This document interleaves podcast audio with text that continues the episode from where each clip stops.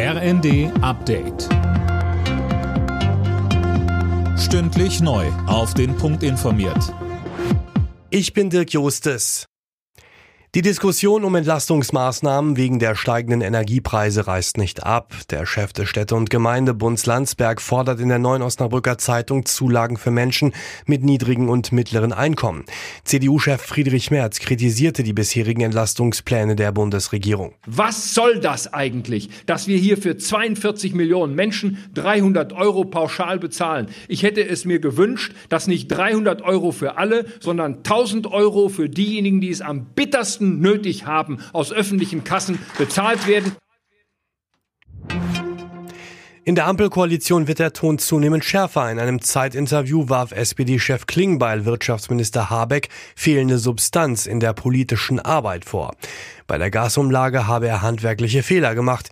Die müsse man nun gemeinsam ausräumen. Sachsen verstärkt an allen Flüchtlingsunterkünften die Polizeipräsenz. Hintergrund in Leipzig haben Unbekannte einen Brandanschlag auf eine Gemeinschaftsunterkunft verübt. Anna Löwer berichtet. Der Wachschutz hat die Polizei alarmiert. An der Hauswand brannte ein kleines Feuer. Außerdem lagen Gegenstände herum, die gegen das Haus geworfen worden waren.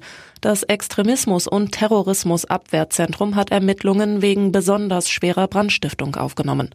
Eine politisch motivierte Tat wird nicht ausgeschlossen.